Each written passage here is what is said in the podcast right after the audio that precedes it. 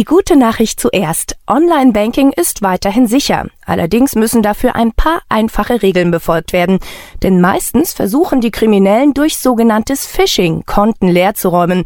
Dazu geben sich die Täter als Bank aus, sagt Ralf Christoph Arnold vom Bundesverband der Deutschen Volksbanken und Raiffeisenbanken, kurz BVR. Als Kunde wird man dann aufgefordert, seine Daten, wie zum Beispiel Kontonummer und PIN, auf einer nachgeahmten Website einzugeben oder zu nennen.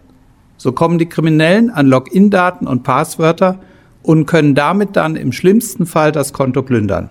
Um das zu vermeiden, ist wichtig zu wissen, Ihre Bank fragt Sie niemals nach vertraulichen Informationen wie Kontodaten oder persönlichen Daten und wird Ihnen auch keine Links zum Online-Banking per E-Mail schicken. Eine andere Methode ist der Einsatz von Schadsoftware. Über Trojaner werden dann die Login-Daten oder Passwörter einfach abgefangen.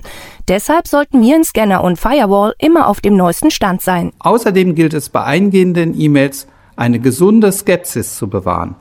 Kunden sollten weder auf dem PC noch auf dem Smartphone Weblinks aus unbekannten Quellen anklicken und auch keine unbekannten Anhänge öffnen.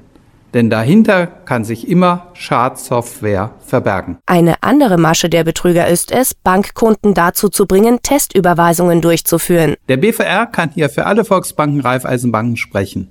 Testüberweisungen gibt es nicht.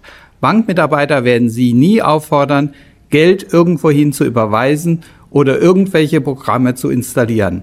Als Kunde sollte man also immer wachsam sein. Übrigens, die sicherste Methode für das Online-Banking ist und bleibt der TAN-Generator, der zum Beispiel mit dem neuen Smart TAN Photolaser benutzt wird. Die Nutzung ist denkbar einfach. Die Girocard wird in den TAN-Generator gesteckt und kurz an den PC-Bildschirm gehalten. Über die optische Schnittstelle des Lesers werden dann die Überweisungsdaten an den TAN-Generator übertragen und im Display des Lesers angezeigt. So sieht man immer genau, für welche Transaktion die Transaktionsnummer verwendet wird. Man hat so die Möglichkeit, den Auftrag noch einmal genau zu prüfen, bevor er endgültig ausgeführt wird. Mit dieser bequemen Technik sind die Kunden bei Online-Banking-Geschäften auf der sicheren Seite.